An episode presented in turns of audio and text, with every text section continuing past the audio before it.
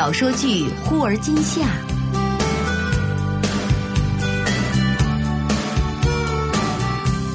根据明前雨后的同名小说改编。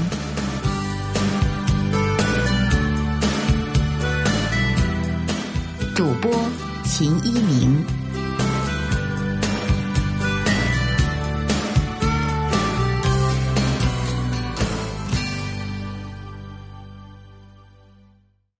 第二十七集，冯潇回国探亲，给何洛发了一封 email。我妈很想你，说和你一起逛街、一起做饭都很开心。这么多年，总算过了把养女儿的瘾。我不忍心打破她的美好想象，于是说你忙，才没有和我一起回国。因为你准备明年到距离我很近的地方工作。原谅我这样解释，因为我也还有幻想。还希望一切是有转机的。何洛凝视良久，不知道应该怎样回复。看久了屏幕，眼睛酸痛。他对着冰冷的字符，不断的说着：“对不起，对不起。”不知不觉，泪流满面。他开开停停，已经距离出发将近二十天。在圣诞夜，何洛到达了佛罗里达的奥兰多，看着漫天缤纷的焰火，何洛想起某年冬天张远的信：“看一颗流星，许一个愿，就是我的目的。”到达终点纽约的时候，已经是一月中旬。他在纽约东河畔张开双臂，细密的小雪花飘落，似乎就是家乡最亲切的感觉。何洛在自己的肩头嗅到了春天的气息。从零开始，测验两个人有多理智。当翻出了最初写的字，才发现刚开始多爱彼此，多坚持。李云威要结婚了。新郎长风是他的青梅竹马，张远从天达请辞，此时是无业游民，特意从北京赶回来参加婚礼。李云威喝的有点高了，执意要和张远喝酒。同桌，今天大家都高兴，你能不能给我们一个明白话？你那顿我们什么时候喝呀？啊？张远握着酒杯微笑。一时间气氛微妙，这个时候长风看出不对劲儿来，连忙来拉李云威：“媳妇儿，快来快来，要合影了！”众人连忙站好队，摄影师喊着：“一、二、三，茄子！”张远照完相正要转身，李云威一把拽住他：“甜心说你去过美国，我听说前不久何洛和冯潇也分开了，然后呢？”怎么就没有下文了？你都在忙些什么呀？啊，我和甜心这两个看热闹的，似乎比你们这两个演戏的还着急。前段时间在融资跑客户，为新公司上马做准备呢，前途如何，生死未卜啊！我回来之后给何洛写过信，但他都没有回，而且在今后的几年里，恐怕我自己都不会过上稳定的日子了。难道要他放弃一切，回来和我吃苦吗？所以下文怎么写？我也很想知道啊。李云威交给张远一封信。我表弟出国，借了何洛当年的申请材料，没想到里面还有这个。啊，我不想还给他，因为会害他很难过。不妨给你，反正这封信本来就是要给你看的，你可以看看，他当初是怎么想的。你有很多顾虑，难道他就没有吗？总有一个人要积极主动一些，是不是啊？时间是分手的那个冬天，信纸上有应开的几个圆圈，上面是何洛的字迹。当我提起笔来，眼泪就忍不住涌出来，哽住呼吸。你还记得吗？女篮训练时，你捉住我的手掌；我牙疼时，你推荐的牙医；你吃过我的棒棒糖，说酸的牙都倒了。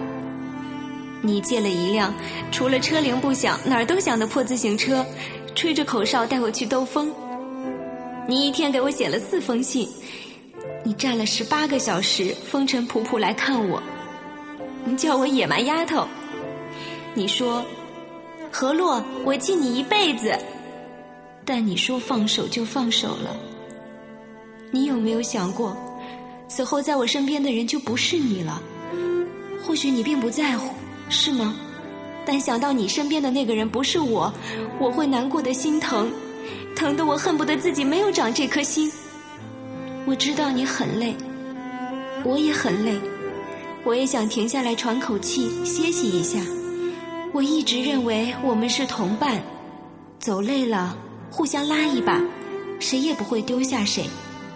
可是，你说，你走吧，我们不是同路人，我们的感情。是彼此的负担吗？已经这么多年了，字符的边缘模糊起来，但当初的心痛却依旧真切。张远一个字，一个字的细细咀嚼着，攥紧了拳，心疼得不停的颤抖。何洛参加在费城的商务会议。有国内来的商务代表团，会议当天，何洛先去生物制药分会场注册。到大厅的时候，恰好隔壁 IT 分会场的休息的时间到了。何洛忽然听见熟悉的声音，不敢回身唯恐下一秒钟那声音就会消失在空气里。我们公司清楚很多客户的专业需求，所以在做软件开发的同时，我希望可以作为代理，把一些成熟的专业软件推荐给中国的客户。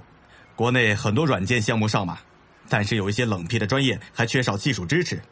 未来我们会迎头赶上，但我想现在大家也不会放弃中国这样大的市场，对不对？张远身形挺拔，一身斜纹的意大利式西服，笑容温和。何洛坐在 IT 分部的角落里，和大家一起鼓掌，看着张远从台上走下来。会议结束之后，人头攒动，何洛立刻就看不到张远了。他赶忙拉住身边的一位中国人：“请问您是中方商务团的吧？能告诉我你们住在什么地方吗？我有个朋友似乎也在你们团里。”我们在费城的参观访问都结束了，下面要去华盛顿，这旅行车都在外面等着呢。何洛穿着高跟鞋跑到会场门前，已有两辆大巴绝尘而去。何洛摇头苦笑。蹒跚着挪回生物制药的分会场，这个时候人已经走的差不多了，只有一个人还在前面翻阅着宣传册。何洛就这样站在他身后，躲不开，也不想躲开。听见戛然而止的脚步声，张远回头，惊讶的瞪大双眼，忍不住嘴角弯起来，温柔的凝视着何洛。何洛浅浅的笑。你走错了场地。我看见门前写着生物制药，就很想进来看看。何洛指指宣传册。我在这家厂实习，但是我没有想到你会来。我不在天达了。何洛点点头。嗯，我知道。刚才我在 IT 分会场听了你们新公司的介绍。张远扬起眉毛。讲的还不错吧？你估计下面的美国人能听得懂吧？何洛又点点头。我们这次是希望继续融资，还要寻找合作伙伴。下一站还要去华盛顿，据说樱花开了，很漂亮。嗯，还可以去看乔丹打过球的 MCI 中心呢。哈哈。嗯，张远看到何洛有些微红的脸，笑了。还有阿甘和珍妮重逢的倒影池，似乎这两个人的一生，就是在不断的重逢。张远看了一下表，领队肯定在等我呢。何洛做了一个请的手势，笑容有些哀伤。那走吧，我也回去了。张远笑了笑，从他身前经过。何洛屏住呼吸，闭上眼睛，不想再一次看到他转身。轻轻的，张远在拉着何洛的衣袖。记不记得你说过，我在信封上打一个叉的习惯，是让你想到一首英文歌？何洛点头。怎么会忘记？以吻封缄。但当时我说了另一首，到现在，那句话也不会过期。我不记得了。此情可待。我不想每次坐飞机飞过了一万多公里，跨过了十二个时区，就是为了和你说一句再见，何洛。我会一直等着，等你回来。所以这一次，我不会和你说再见。何洛的嘴角慢慢的弯了起来，在地下车库取了车。费城市中心一带的道路复杂，汽车起起停停，缓慢前进。张远说：“我昨天晚上下的飞机，时差都没倒好，颠来颠去，有点困了。我先带你去唐人街吃点东西，然后送你去华盛顿和大部队会合，大概要开三个多小时吧。一会儿路上你可以睡一下。你怎么每次都这样，说不了两句话就困？看到我很厌烦吗？”张远笑了笑。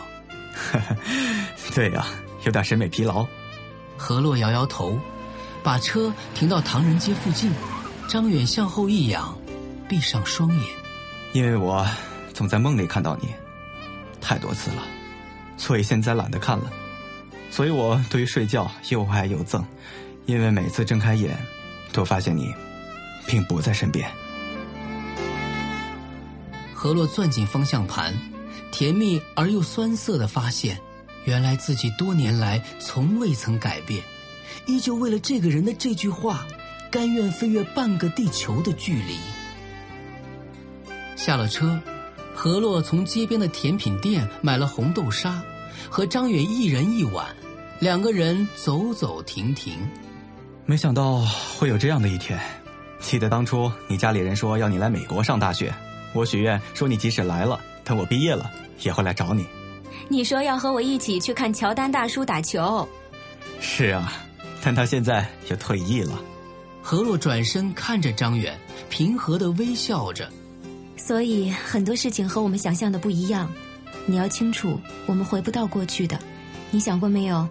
就算我和冯潇分开了，就算两个人彼此挂念着，但是我和你之间还有很多问题，比如这几年我们都变成了什么样子。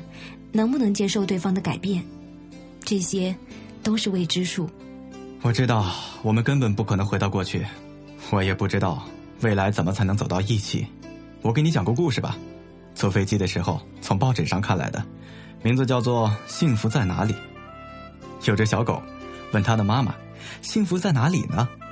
妈妈回答说：“傻孩子，幸福就在你的尾巴上。”小狗听了后。想了很多办法，拼命想咬住自己的尾巴，但都没有成功。在转了很多圈后，它很伤心的对狗妈妈说：“我怎么都抓不住幸福啊！”狗妈妈说：“傻孩子，只要你向前跑，幸福就会永远跟在你身后的。”张远捉住何洛的手，十指交握。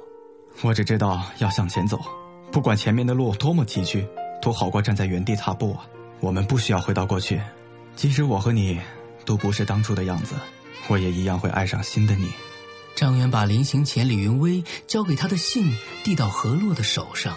你可能觉得我大男子主义，以后我也许还是这样。对我而言，如果不能给你一个幸福的生活，说什么都是空谈。但是以后，即使我再累，也不会放手了。何洛，我敬你一辈子，也希望能陪你一辈子。何洛不禁眼睛湿润。你要记住今天自己说过的话，但是幸福不幸福，让我自己来判断，好吗？我也给你讲个故事吧。其实是很久以前我们一起看过的动画片《侧耳倾听》，你还记得吗？影片快结束的时候，那个男孩子骑着自行车带霞去看日出，路过一段很陡的上坡，男孩子蹬啊蹬，很卖力。然后女孩就跳下来，非常坚决地说：“不想成为你的负担，但是我会努力和你一起把这条路走完。”张远笑着点点头，伸出手把何洛揽入怀中。那一刻，天很蓝，阳光耀眼。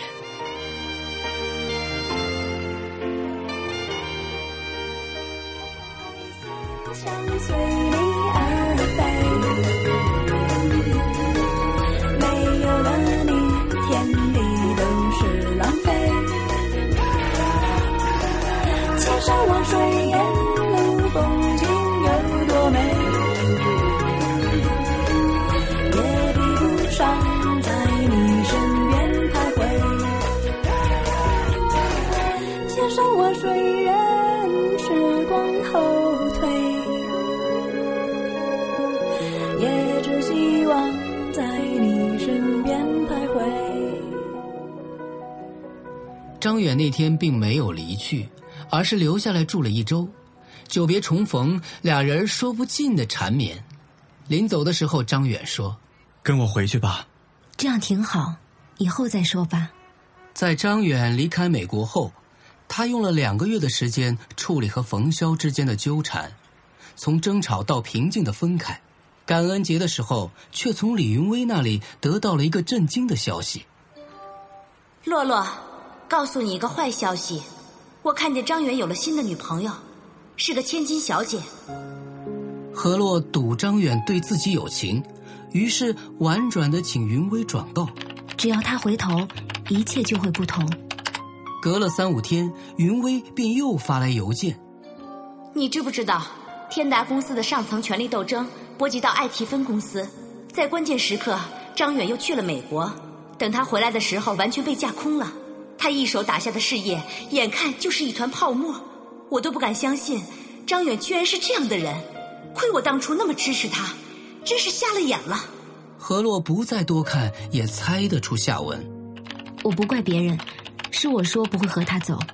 何洛还是不愿意相信，估计国内是凌晨时分，他忍不住掏出手机，按下烂熟于心的号码，电话接通了。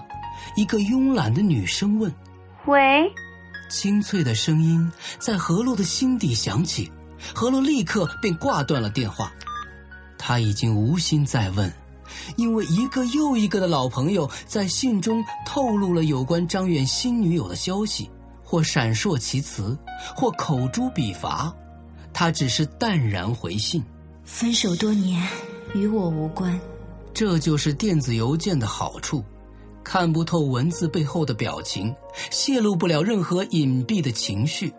那一段时间，他吃不下东西，肠胃都空了。却在每天清晨冲到洗手间呕出淡黄的胃液来。去医院检查，何洛发现自己竟然怀孕了。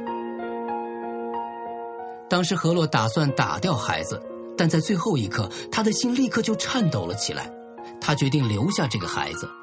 何洛无法否认自己对这个孩子还有孩子的父亲怀着极其深厚的感情。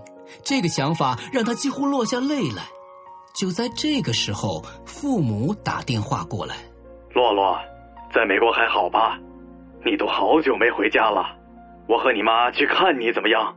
何洛大惊失色：“啊，爸爸，我最近工作很忙，你们即使来了，我也没时间陪你们呀，还是几乎见不上面。何况您来人生地不熟的。”父母的请求，何洛一次次推掉了。家人便不再说什么，只是偶尔旁敲侧击，让他考虑自己的终身大事。就这样，不知不觉中过去了五年的时光。